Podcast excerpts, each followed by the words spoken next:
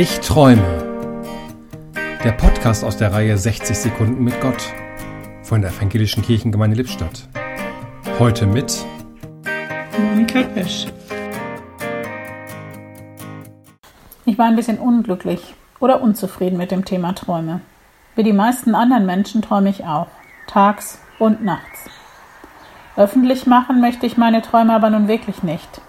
Ich nehme sie auch nicht besonders ernst. Und interessant für andere sind sie sicher schon gar nicht. Und dann tagte letzte Woche die Landessynode, das höchste Entscheidungsorgan der Evangelischen Kirche von Westfalen. Präses Annette Kurschus begann ihren mündlichen Bericht mit einem Vers aus dem 126. Psalm. Wenn der Herr die Gefangenen Zions erlösen wird, so werden wir sein wie die Träumenden. Dies sangen die Menschen, die im Exil auf ihre Freiheit hofften und dafür beteten. Vielleicht träume ich einfach zu wenig. Aber im Exil haben die Menschen sicher auch nicht alleine gehofft und alleine gesungen.